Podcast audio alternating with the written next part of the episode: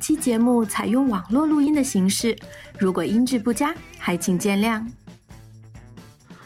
欢迎大家收听最新一期饭堂电台节目啊！本期节目呢，看标题就内容非常明显了，主要就是聊聊上上周发布的这个《怪物猎人崛起》的最新试玩版的内容。我是本期节目的报幕员安菲尔德高铁杆，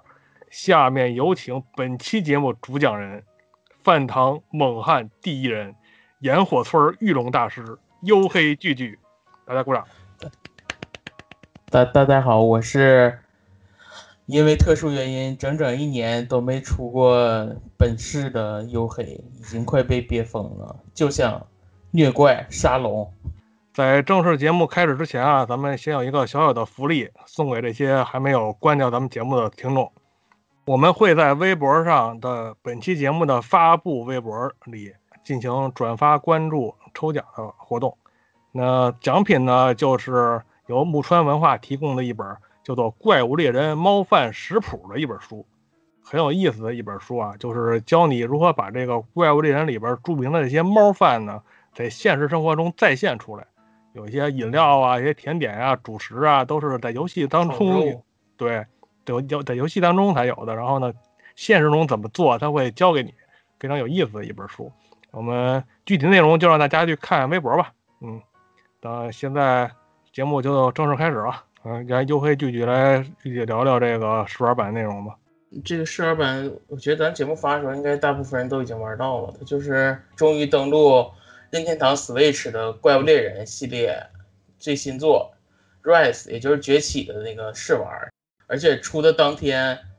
由于可能大家期待值过高，然后想玩的人也特别多。就是在白天的时候还正常可以下载什么，但是都特别慢，好多人都抱怨说，我明明点了，然后也从商店里退出来了，但是一回到主界面连图标都没有，一般都得等好久才蹦出一个图标，然后这种情况还不是最糟糕的，然后到下午的时候，老任就已经去维护服务器了，然后直到晚上七八点钟它才恢复完，大家再可以重新上 eShop 下载。然后甚至网上都开始在闲鱼上都有卖二手的，二手顶上写说，嗯，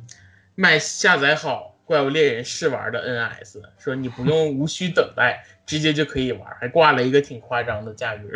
PS 四当时出的时候，就是 PS 四也会卖一个特殊版本，就是说我这个账号里有 PT，它那 PT 因为下架了嘛，就算你账号里有，只要你机器里没下载，它也没有。然后还有那种专门卖，哎，我这个有 PT 的机器，有点像那个，但是这次是比较开玩笑的形形式嘛，因为大家知道服务器早晚会修好，但也足以见得这个怪物猎人在 Switch 玩家里就是有多火爆。嗯，老安是白天下的还是晚上下的？我是第二天下的，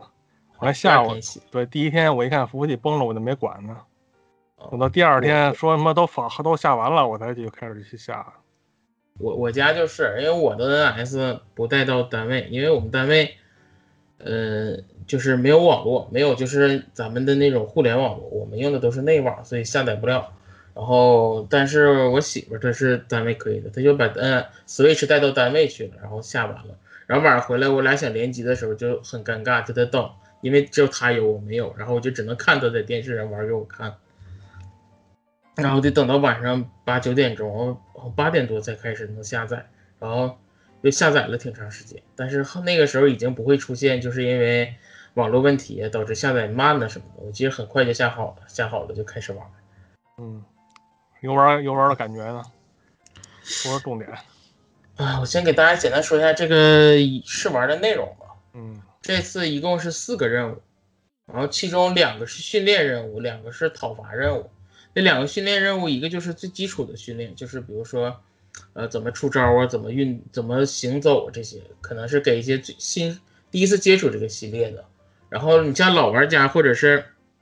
我觉得老玩家也可以去试一下，因为毕竟这一座每一座都这一座也加了很多新动作，大家可以在那里面熟悉一下。怪物猎人的按键跟其他游戏其实还不太一样。如果你一直玩世界什么的还好，如果你是一直是在那个很长时间没玩这个怪物猎人系列了，你可以用那个熟悉一下。然后另外一个训练任务就是这次的重点，给你展示来这次那个怎如何御龙。这个咱至于至于这个内容，咱之后再给大家具体介绍。这就是这两个训练任务，然后还有两个讨伐任务，跟以往一样，一个简单的，一个难一点的。呃，简单的那个是打那个连幼龙王讨伐，然后另外一个是狩猎炮狐炮狐龙。然后这总共四个任务，这个四个任务可以单人玩，也可以本地或在线联机一起玩。但是这一次不一样的是，这次的那个连就是狩猎次数是有限制的。一个账号只能玩三十次，而且需要全程联网。其实还好啊，嗯，其实数次数是足够了。如果你就这两个任务，其实是，嗯，不不能说单调吧，但是你就是只是让你熟悉下系统什么的，你其实打两遍也就差不多了。而且这两个怪虽然说一个新怪有一个是新怪，就是那个连幼龙王是新怪，但是这就历代都会加的所谓的新机。然后打起来也没有那么大新鲜感，然后等炮狐龙还是以前的那个老怪，大家可能就是试试，尝试一下不同的武器什么的，这个次数也足够了。就十四种武器，你每个打两遍也够了，而且是这个还可以通过你用其他账号游玩。我想大家 Switch 一般都不止一个账号，你用另一个账号玩的话，就要重新计算三十次。嗯，我听说的是，你就算只有一个账号，但是你如果把那个记录给删了之后，就对。都又变成三十次了，对，而且它这个你删了也无所谓，因为它不是，你这一次打的无论任何东西，你无论捡到什么素材都不会继承到那个你就是到时候你的正式版里，但是你一定要有一个存档，因为你有这个存档在正式版里，你可以领取一定的所谓的像类似于像新手包之类的东西。嗯，其实你刚才优黑说是两个任务，实际上它不不不光是只有这两个怪。有好几个怪，对，因为这一座让你为了让你体验一下这个御龙，这个如果只有一个怪，那你就只能骑这一个。它里面还有地图里，它其实它这一座就是地图比较像那个，就是新的新的怪物猎人都会这样，就地图上会有乱入的怪，然后它这里边也会有，然后比如说还有青熊兽、雌火龙这些，它这一座是会在地图上直接显示的，你就可以去，就是任务的时间也是足够的。而且没有这任务也不是很难，你可以去先打一些其他的怪兽什么，总共可以体验见到这四种怪。我哎我我记着还有一个，他们是一个特别恶心的一个 bug，就是什么那个联机那 bug。哦，对对对，网友还有人说，就说那个这次就是对咱们这些没有朋友的死宅特别友好，而对那些所谓的现充就是一一阵暴击，就是所谓这次。会出现这样一种情况：当你的那个 Switch 好友数量超过一定数量的时候，嗯，我看网上写大概是九十个以下的时候是没有什么影响，但你超过九十个，然后越多，你就会在联机的时候稳定性越差，越卡。网上还有人发视频，就是你当一百多快两百个好友的时候，你那个卡的程度已经延时，我感觉都快到一秒左右了。嗯，其实在我看来啊，可能现充的。你不能从这个好友数量里来判断这个人是不是现充，你只能从这个好友数量里来判断这个人是不是死宅。好，对，基本情况就是这么个情况。但是实际上，我看这个游戏给我的第一观感就是这个画面好像比我想象的好一些。对，真的好很多。就这个游戏公布了之后，大家最担心的，这也讨论最多的，可能就比较担心一点，就是画面问题。一是可能就是之前大家都是看的 TGS 的那个直播，或者是在微博上看一些视频，其实大家都知道那些都是压缩过的视频，大家看的时候都感觉画面怎么这么这么糊。然后大家，而且作为 Switch 游戏，大家就本身就有一个担心，而且前面有那个 PS4 的世界在前面。那个画面应该说是非常好，尤其用 Pro 玩它还是 4K 的。然后这一座大家看那个背景也有点模糊，然后人物还有点锯齿特别严重，大家就很担心。但是其实之前如果你要是在 eShop 里看过的话，其实它的画面，你看 eShop 里面那些图片，至少画面还是可以的。而这一次试玩，可能你一开机，如呃如果你用 TV 模式的话，那画面已经就是相当好了。嗯，不能说肯定是不如世界。说不上精美，但是完全跟那些就完全跟之前那个复刻的那个就是高清化那个叉叉完全不一样了，完全是一个次时代的画面。对我看这个画面，第一感觉就感觉给我了一种就是说世界能不能移植过来的一个幻想。但是其实已经很好了，尤其人物建模和怪的建模，其实你就是单看的话，已经不比世界差多少了，尤其是在 TV 模式下的时候。对，而且而且你还不说这个整体画面是那个，咱们就是这次整体设定不是那个和风的吗？而且说这个和风已经很久很久没有用了。对，上一次还是就唯一的一次，也是怪物猎人系列，就是那个 PSP 上的最后一座怪物猎人，就是 P 三的那一代，它有那个是和风的。但是我觉得这一次的和风就是更彻底。嗯，首先我感觉印象最深刻的就是，你像我一个朋友玩，他打开。这个游戏就是看界面看了，就是听看板娘唱歌，大概得听了一分钟左右，就一直在看那个看板娘。这一次看板娘应该说是，呃，应该叫美回来了吧？世界的看板娘大家都懂，就是那个审美太偏欧美了，我感觉一般可能咱们这亚洲人都接受不了，有小雀斑的什么的，世界穿那个衣服对好看。然后这一次，哎，终于美回来了，然后人美歌也美，就一开始先给你唱了一段，行。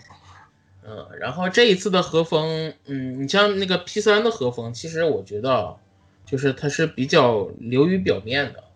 那只是说那个对，你只是说那个在，跟跟 Switch 这一座相比，没有那么深入，没有那么融在骨髓里的感觉。然后那个，你像 P 三的，它只是在集会所的时候特别的和风，比如说有温泉有什么的这些要素，它后来也有一定的继承，但是。当你进到任务里的时候，无论是地图啊，还怪呀，都不像 Switch 不就不像那个 Rise 这一座这么深入。比如这一座，你首先你的那个集会所咱就不说了，肯定是一个纯日系日式风格的和风的这种。等你进到任务里，地图里还会有一些什么像那个破败的庙啊这种非常日式的。然后而且这次的怪也非常，这次加的新怪也非常多，比如说这个主角怪。还有他公布的一些，比如说什么那个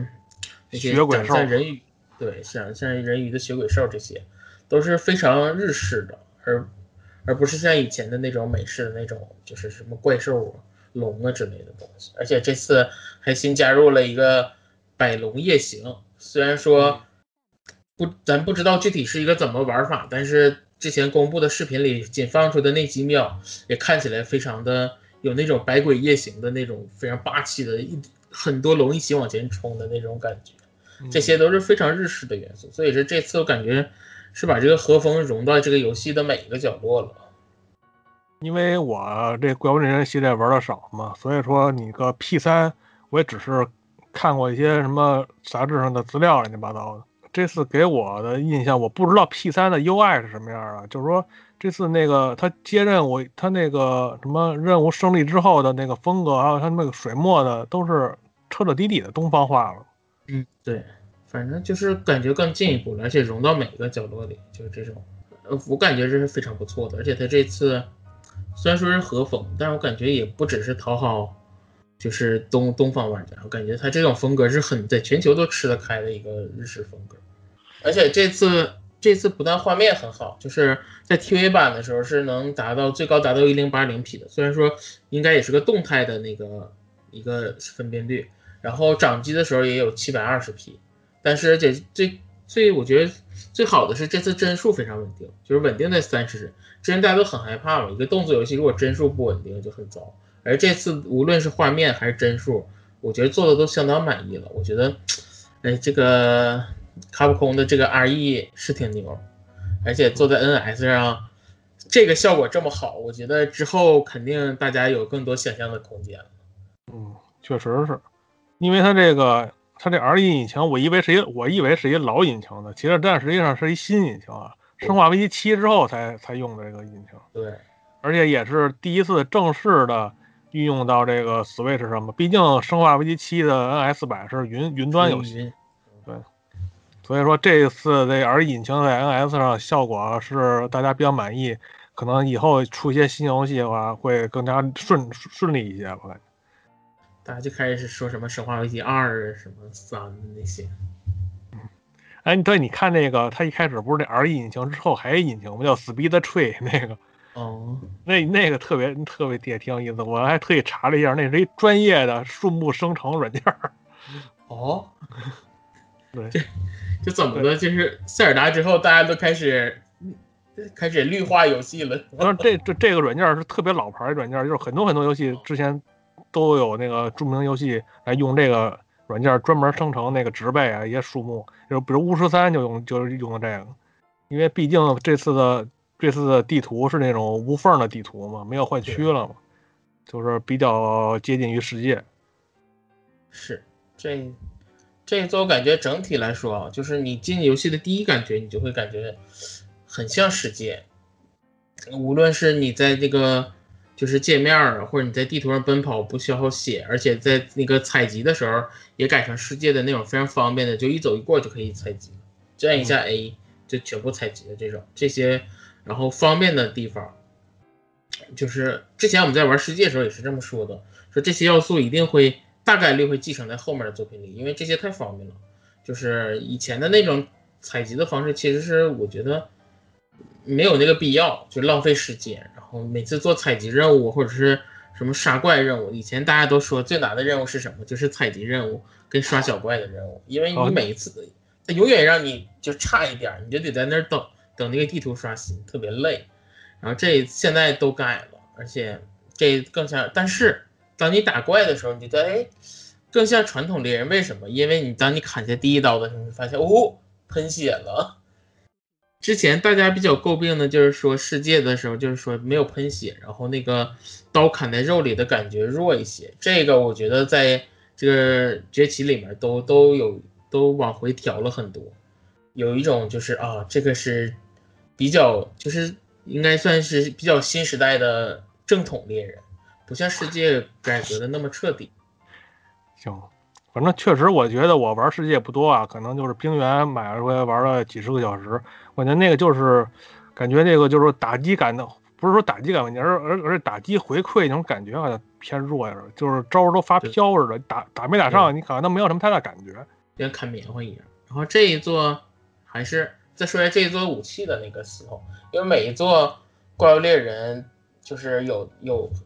由于最近武器实在太多了，可能新加武器都很少，但是每个武器都会有一些新的招式。比如说这一代是还是十四个武器全回归，然后但目前看是没有新加的武器，我觉得大概率正式版里也不会有。但这一次武器又会发生一些变化，比如说有一些明显加强的，比如说因为这次是和风嘛，大家都很期待太刀，而且太刀放的也很帅，而且这一次玩下来太刀真的很强，尤其他那个。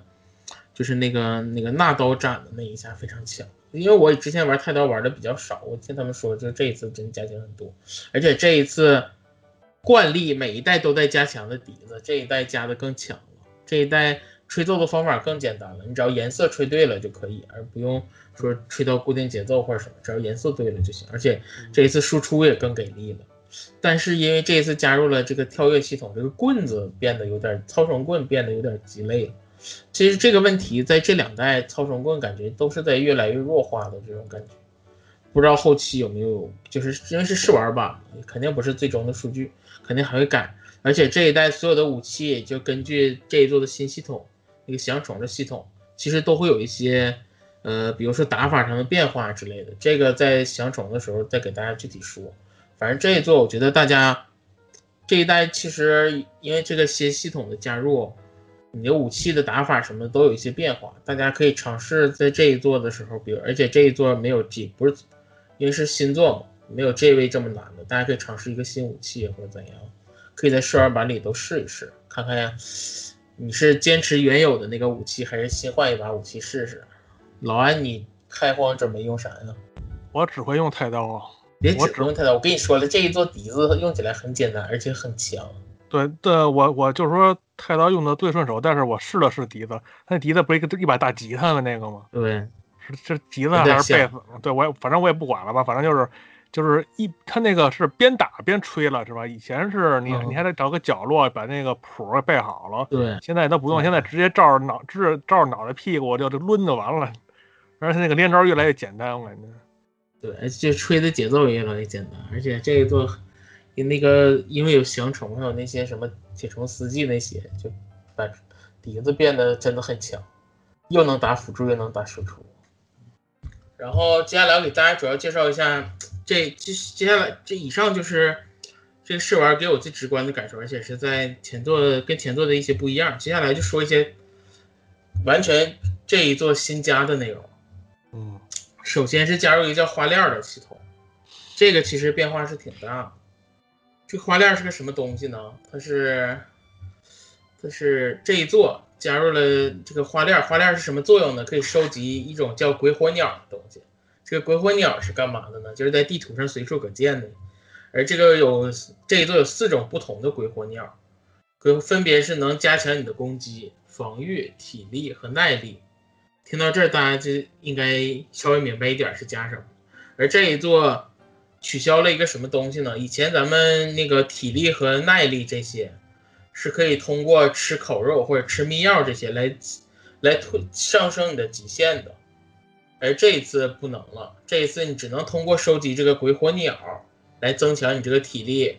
耐力的极限，然后还可以增强你的攻击和防御。而秘药和烤肉就只能通过，只能用来回复的那个量，而无法提高那个上限了。嗯，但是有一点好处就是，以前的时候，当你猫，当你猫吃了的时候，你这些上限就已经给你打回去了。就是你秘药需要重新吃，烤肉也需要重新吃，除非你吃一个猫饭，那个猫饭可以让你这个效果维持。但这一次就是鬼火鸟的这个效果不会因为猫吃而消失，就当你回到的时候，你的上限还是像之前似的那么多。然后，青春永驻，嗯，算是吧。但其实也也是挺麻烦，就是嗯，但是我觉得加入之后会是什么呀？就是以前你在往怪那跑的时候，就是只能说几乎是无脑的往那边跑吧。现在你就需要在跑的过程中收集这些。鬼火鸟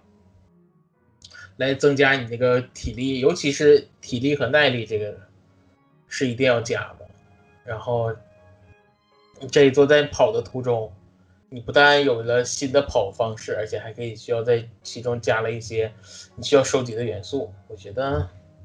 还可以吧，虽然不是特别大的变化，但是我觉得还它可能这些设计都是相辅相成的吧。就比如说你的。它的收集变简单了，然后它你要收集的东西多了，但是呢，呃呃，而且还而且还有那个地图也不是说地图也更加连贯了，但是说你要说跑路的这个事儿呢，实际上卡普空也帮你想到了，就给你设计那个新的随从，让你跑得更快，跑得更爽。嗯，哎，说到这个新的随从，这一代就加入了一个新的随从，之前大家可能也都看到了。就这次加了那个牙猎犬，就是所谓的除了猫猫之外，这次狗狗也有，而这个狗狗很强。就是世界里面其实就加入了骑乘系统，但是你得去到那个地图里找那个怪，找特相应的怪去骑。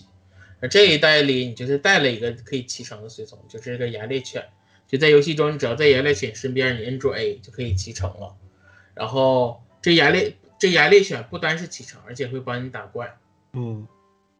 而且这一次的随从系统还在联机中发生了改变，就是以前的时候大家都知道，只有你是两个人联机的时候，你才可以带一个随从。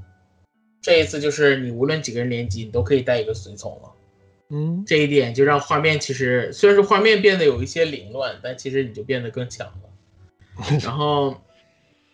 这个骑乘，这个骑乘其实是挺好玩的，不但在过程中你可以收集那些东西，你也可以采集。然后你甚至可以去敲那个敲那个那个矿石，而且在骑乘中你也可以吃药，吃什么都可以。最有意思的是，这个狗狗在骑乘中还能漂移，就是在你当你在加速的情况下，然后你去摁那个 Z L 加摇杆，这个时候你就会狗狗就会在地上开始漂移。而当你松开的时候，它会获得一段冲刺。大家有没有觉得这个很耳熟？就是像马车一样漂移，还能获得加速。而大家之前不知道看不看那个视频，国外已经有人开始玩这种这个狗这牙猎犬当马车一样的玩这种赛车游戏了。哇，那跑起来真是疯狂，而且很考验你的技巧。比如说你的怎怎么跑啊，怎么走位呀，在哪个位置漂移呀，这些其实都是有很多说法。而且那个视频还配上了马车的音乐，当时。看了就感觉超级上头。行，马叔脚估计也快了。是，这还其中还隐藏了一个小联动啊。它那个特别像，它那漂移真的特别像马车，马车也是嘛，就是你在地上摩擦，然后打那个方向，然后摩擦完了，一松手，你就可以获得一段加速。这个狗狗也是，就在地面摩擦，摩擦摩擦，然后就可以获得一段加速。嗯，那个狗不单是会移动，而且它那个打起来也特别的帅。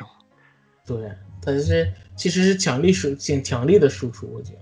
对，就是基本上我打那个胖葫芦嘛，就是每次我在嗯远处吃药的时候，我就特别喜欢看那个一个猫和一个狗和那胖葫芦仨人周旋，那种我我半天不过去，看仨人跟那来回摘去的，然后那狗还还带一个那种，就跟那种能，它不因为它是它是狗，它所以能叼着那个武器嘛，然后嗯，那个武器是远程武器，就跟链跟链子似的那种。然后那个呱呱呱那特效还挺好看的，就就仨人跟远处叮咣叮咣打，特别热闹，我在旁边看着。这一次说不定能有更能回归原来的那个，就是让那个狩猎这个狩猎随从去打怪的这种方式。但这一次笛子可能太强了，好像已经没法单纯做辅助。然后再一个就是这一座加入的两个比较特殊的系统，一个就是降虫系统。之前视频里大家应该也看到了，就是那个新加的一个，你可以利用这个降虫，呃，在空中进行飞行。就所谓的一小段的飞行，有个抓手，类似于这样的东西，而不是自身的跳跃。然后这一次降虫你动作的时候是需要，就是每一次跳跃是需要消耗这个降虫草的。一开始的时候会自带两个降虫草，但你在地图里可以再捡一个，而且降虫草会分为正常降虫草，还有捡到大降虫草这种，但是你最多只能有三个。后期会不会有一些，比如说？你穿衣服不同搭配增加降虫草这种就不知道了，反正目前试玩版里就是三个，最多就是三个，你再减也就没用了。然后搭配这个降虫，其实不单是在你的那个在你跑图啊或者是什么的时候有作用，其实在战斗中有特别多的作用。嗯首先一个叫吉祥，这个是什么呢？这个其实就是我刚才说，在你跑图中，在你的那个运动中给你加入了很多动作，主要是这种，一个是 ZL 加 X。你可以就向上跳一下，然后 ZL 加 A，你就可以那个向前一段。而这两个动作 ZL 加 X 在空中的时候是向变成了向前，然后 ZL 加 A 在空中就变成了直接向下运动。而还有一种就是 ZL 加 ZR 这两个一起摁，你就可以瞄准，然后瞄准之后你就可以直接飞到你一个想往一个想飞的方向运动。再一个就是。你在那个跳跃过程中摁 X 是可以攻击的，然后空中的时候摁 A 还可以直攻，然后摇杆加 B 的时候可以回回避，然后在战斗中如果你被怪打倒的时候还可以 ZL 加 B，有一个降虫瘦身，就是你可以让你快速的从地上起来，不像以前似的你可能在地上还得挣扎一下之类的，这样就可以让你很快的起身，然后躲避一些致命伤。而且在墙壁的时候还可以攀爬，只要你在跳到墙跳到。比如说墙壁啊，或者是山崖那个山上的时候，你用摇杆加 A 的话，还可以攀爬。这就是降虫在运动的时候主要帮你。然后另外一个就是比较重要的，就是所谓这次降虫结合降虫发出来叫铁虫司机，这是一个全新加的系统。就首先剑士的是 ZR 加 X 或者加 A，然后远程的是 R 加 X 或者加 A，然后每一种都不一样。这个有点像什么？其实我觉得它有点像那个。大家看第一段视频的时候，就是有他当时没介绍这是铁虫司机，当时用那个斩那个太刀放出来一招，其实特别像 I 叉叉里边的那个，就是所谓的勇气模式的那一招，而这一个其实真的特别像。首先是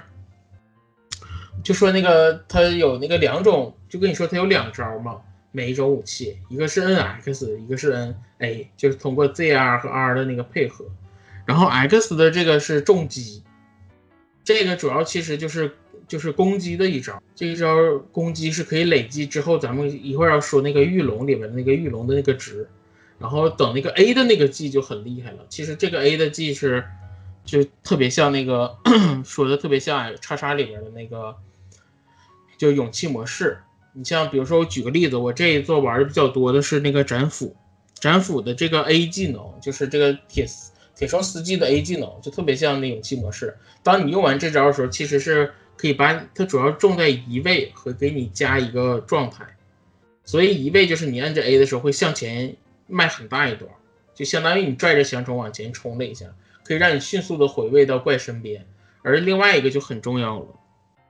你像斩斧用那个 A G 的时候，其实它是可以让你回复那个，就整个把你的那个应该叫什么，就是你的那个剑气槽集满，瞬间就可以集满。其实这也在对应在那个叉叉里，就是那个你的勇气模式，如果你及时闪开获得的那个那个技能，而不同的武器，就是你这个 A 技能是获得不同的一些特别有用的一些回复一些状态，而这个状态当你跟那个就是所以说我说这一代加了铁城司机之后，你整个的战斗的节奏都变了。原来你斩斧，讲就拿斩斧举例子，斩斧的时候你是需要。通过磨磨那个武器，就是你自己填充才能加这个剑气槽。而这一次你通过这些攻击啊、位移啊，就让你的那个连招变得更顺畅。而且这一次斩斧还加了一个斩斧，因为有两个槽，一个是那个剑气槽，就是你从斧模式变成剑模式需要那个剑气槽；还有一个就是能增加你攻击的那个整个那个气槽，有点像那个爆气槽似的。而这一座它新加了一个动作，就是当你一个斧模式。挥舞四次之后，然后你再加一个直击，这时候它会砸地，而砸地会瞬间加你的那个，把几乎把你那个气剑气槽，把那个把你那个暴气槽加满，而这个让你的那个整体其实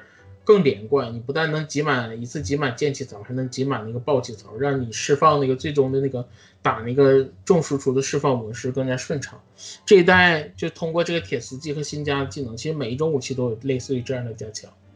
让就整个战斗节奏都干得跟变得跟原来不一样。而我说这一座特别像，其实我玩起来在看预告片的，我就这种感觉，它其实很像。虽然说它不是叉叉的续作，它没有叉叉的那几种，就是所谓的那个什么狩猎模式、战斗风格，对狩猎模式、战斗风格，但是其实它都把那些混进来了。比如说这个降虫，其实就特别像里面的跳跃模式。你像那个。叉叉里面是有跳跃模式，比如说勇气模式那些，然后勇气模式其实我感觉就几乎是加到那个动作什么的，其实都很像，就加到这个铁城司机里了，而且那效果也都加进来。整体我就感觉是把那个叉叉那个模式，虽然说没有让你选择，但其实都有融进来。确实，其实刚才黝黑说的这么专业，他用斩斧做例子，而我这个最简单最直接的。感觉就是这个铁虫司机啊，就是第一点就给我就特别的感觉，这两招啊特别特别特别强，就是给我一种能够代替平砍，就是能用这两招，你就尽量用这两招，就输出基本上你砍砍个三四轮，你没有这两招输出厉害。但其实我觉得更多的是所那个 A A 的那个状态，就 X 只是一次攻击嘛，但是 A 的那个。不但能回位置，而且还能给你加。其实，在加那个状态是很重要的。平时那些，其实你像这种斩斧这种重型武器，那个状态其实是打乱你那个游戏节奏一个挺重要的。当你输出输出，有时候你可能就没注意看，或者那个回复的比较慢，你可能就某些连击你就连不上。而这个，你通过一个合理安排，其实让你的那个重型武器的那个流畅度也增加非常多。看起来好像只是增加了两招，其实加了特别多东西，让你整个打法都需要做一些调整。对，就是说这个铁虫司机以及他之前那个重位移的这个吉祥嘛，就是那个操作方式，要向前冲啊，向空中冲。对于我来说，最简单的就是把这个战斗空间给你增加了一个面儿嘛，等于就是对变成变成平面，从平面变成一个立体的战斗了。有很多的怪物那些招，比如说。泡芙龙那个那喷喷水滋转圈喷水那个，那你就可以，你就可你就完全可以不用那种传统的那种飞扑去躲嘛，你完全可以跳在空中去躲，而且趁机还能那个一那个跳到你希望的位置，直直接就输出了，是吧？就非常的方便。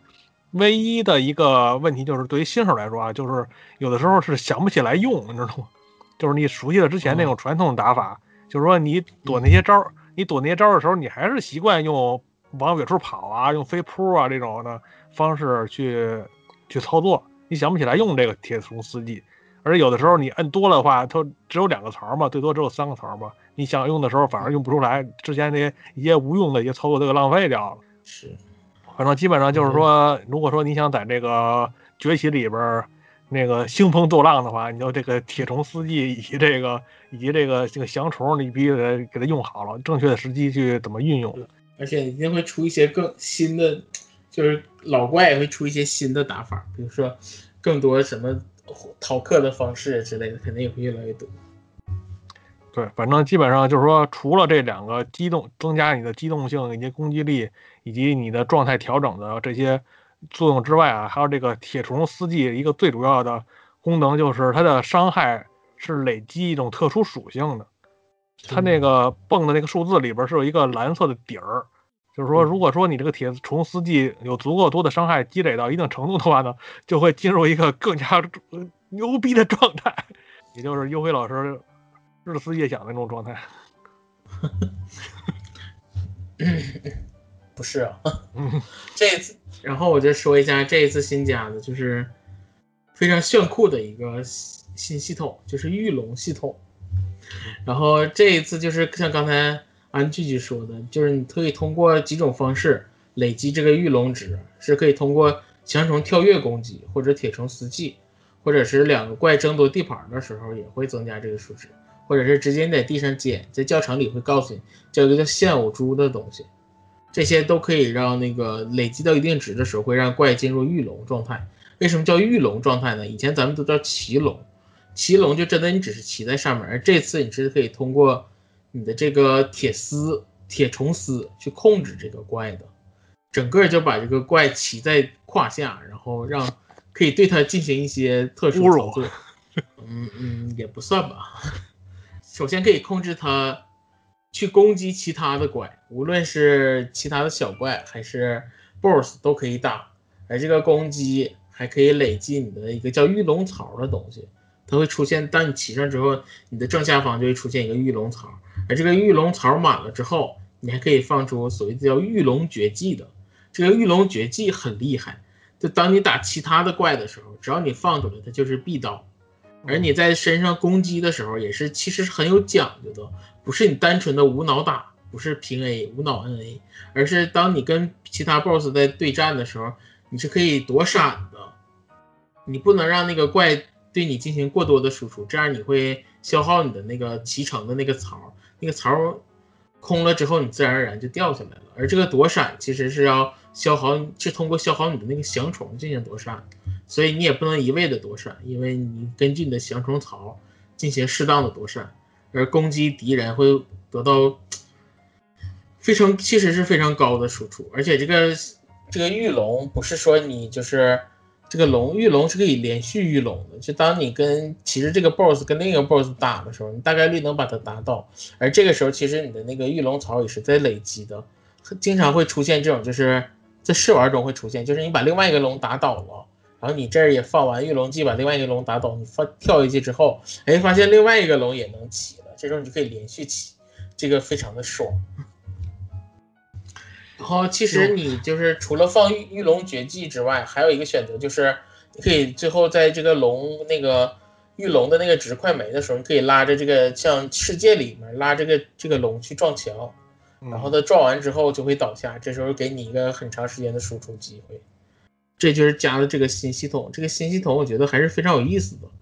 尤其骑各种怪不再是像以前是你只是在身上不停的摁着那个一个攻击按钮，感觉没什么意思。这次加了这个，整个你就可以拽着那个龙走，然后他出的招也是他平时的招，比如说他那个正常的平 A 攻击就是正常的他的那个一一一一种攻击方式，而那个御龙绝技就真的是这个龙的一个大招，比如说连招什么。而且你骑在龙身上的时候，整个视角也变成有点像这个怪的视角，特别的有意思。反正这个御龙这个系统，在我看来就是一个这娱乐性与实用性并存的这么一个系统。你说它多有必要吧？好像也不是说特别有必要。反正就是这么一个，就是在之前那个骑龙那个系统上，又给你加入了一些娱乐性，还有一些可操作的一些空间在里边，反正挺有意思。但是，假如你想想，咱们现在打的是狩猎任务，如果你是一个连续狩猎任务，其实它这个输出啊，会给你造成输出，就是尤其你是联机玩的时候，嗯，无论是那个对对方对另外一个怪造成的伤害和对这个怪造成的伤害，还有你这个输出的机会，其实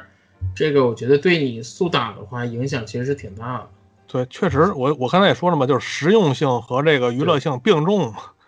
这是一个升级版的骑龙系统。对，反正第一次我看到这个的时候，先甭管他那个名字是不是特别傻屌啊，反正我就想起一个傻屌图，就是那皮皮虾我们走，你知道吗？就是就是这傻这这还拽着绳是吗？嗯，对对对，反正我想第一时间想起那个了，然后第二时间我想起咱们这个啊著名的王下七武海，唐吉诃德多弗朗明哥。线线过时是吗？对，反正我觉得这太他妈怪了，这个。反正但是但是就是说你实际上玩上玩的时候，你发现这还是有一定操作的手感在里边的。毕竟这个你你你操作那个龙的时候，这龙并不像你想象当中那么灵活，它的每一招都特别重、特别实，特特别慢。反正你大家玩了应该都知道，反正就感觉挺有意思。你真的需要躲一躲什么的。对对。这个就是大概主要的这一个试玩所给大家呈现的这些东西。基本上就是说，这些是从游戏试玩里能够看到的。而且当时他推出试玩之前，不有一个二十分钟的特别节目吗？特别节目里也介绍一些算是边边角角的东西吧，比如说他要出三个 amiibo 什么之类的。然后呢，我比较感兴趣的，我并不是特别关注这个游戏的所有的内容啊。他不放了两个新怪的那个视频吗？一个是那个血鬼兽，然后一个是怨虎龙。因为因为之前我没怎么关注这个具体的内容，我当时看这两个视频，我觉得都挺狠的，给我印象挺深的。因为我看那个这个咱们这次崛起的故事线是以这个日本的百鬼夜行为为基础做的这个百龙夜行，然后而且它这个和风也确实做的很到位，尤其是它这两个新怪的设计也完全就是契合这个日本的民间。传统神话，尤其那个血鬼兽是一个站着的一个，就跟不知道大家知不知道这个日本文化鬼文化里面那个声波鬼，就是就是，反正大家去百度一下吧，就是一个特别特别可怕那么一个鬼怪那么形象。具体它那个，因为这个血鬼兽的面容是一个鬼的面具是那么一个一个一个样子，而且给我印象最深的是他那个左右手，他那个左手好像。就像那个灭霸那力量手套似的，一个红不拉几的一个手，然后右手可以变成一个大冰大冰刃，是吧？而且还是站着向向你冲过来，反正就感觉这个不能说炫酷吧，他至少是一个非常狠的那么一个角色，这给我印象非常深。然后这个封面怪是一个老虎的样子嘛，然后他那个最有特点的就是那个头部那个设计是用的战国武士的那个头盔，那个兜，所谓的兜嘛。说那个那个东西，它一般战国武士不都有上面有个两个角似的往上冲的那种，像像天一样的那些那些装饰，也是从这个怨虎龙的这个面部以及头部这个设计能够看出来，基本上就是非常契合这个日本战国武士的这么一种状态。反正感觉，虽然说这两个怪吧，不能肯定是不是美型怪啊，但是这个霸气这一点确实是做到位了，我感觉。给我印象挺深，而且那个，其实我感觉那个那个血鬼的那个一开始，一开始他因为是拉远镜头，就往？背先是看得到他背影嘛，整个感觉还是一个挺曼妙的一个那种，有一种也不能叫你，就是一个曼妙女士的感觉。然后一转过来，特别狰狞的那个脸，那个冲击还挺强。那个封面怪其实也挺帅，而且这次那封面怪就浑身围绕着。这都叫类似于鬼火似的一种东西，也也非常符合这次有点百鬼夜行的那个意思。它那个鬼火虽然说不知道会打出什么异状态，但是那个整个萦绕那个氛围啊，就是特别的恐，有有一点小恐怖的感觉。对，它那种就是紫色偏红的那种围绕在身边那种光，其实就就鬼火吗？对，就是鬼火，看起来也挺帅。基本上这个试玩内容也没有什么太多可说的。黝黑，你是不是就是用斩斧玩玩？我可能初期就还是用斩斧，因为这次斩斧我就说了嘛，大家可以就一定要自己去试一试那个武器，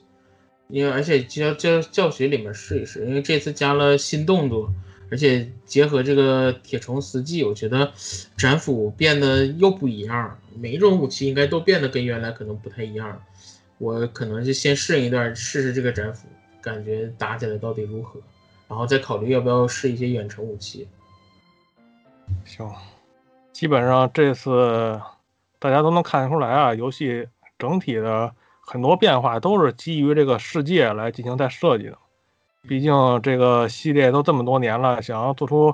两种完全不同套路，但是核心内容又特别融会贯通的这种平行作品，也确实是比较难。而且就是说，这次吸收了不少世界的那个内容。如果大家身边说你只有这个 Switch 的话，实际上没玩过世界的话，也这次也是一个非常好的机会。而且这一座，我觉得就是，嗯，其实是我认为现在还看不到具体怪的数量，除了怪的数量这一面，我觉得完成度还是非常高的。整个系统还是相对于虽然有创新，但是也是非常成熟的，不像世界实就是实验性可能那么强。而且大家通过玩世界，可能也适应了里面的一些设定。这一次玩的时候，可能就更能享受这个狩猎的这个过程。而且怪物猎人正统永远是长级的，面脸才是真猎人。行，这次节目也内容比较直接，比较简单，可能时间也不是太长，基本上就把我们两个所了解的这些系统啊，乱七八糟的。给大家简单的梳理了一下，咱们这次这期节目的主要的还是推一下咱们这本书啊，大家去转发微博抽奖啊，祝大家好运哟。对，行。最后说一下啊，游戏三月二十六号发售。对，游戏三月六，那那那那最后那试玩版最后是什么？预购不预购是吧？反正每次每次每次一死我都选不预购，然后每次过了我也选不预购，就是不想买。不用预购，预购现在现在别预购了，现在预购不是什么好词儿了。好吧，好吧。行，行，这期节目就到这儿吧。啊，咱们下一期节目估计春节见了。拜拜，拜拜。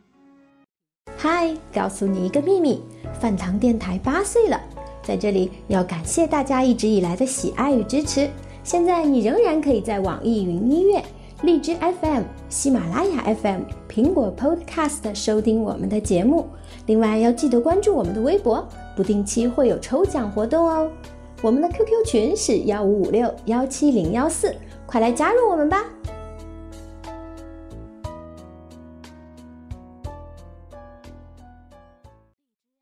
以后请叫我玉龙大师。那必须的，玉龙遇到腿腿腿发软。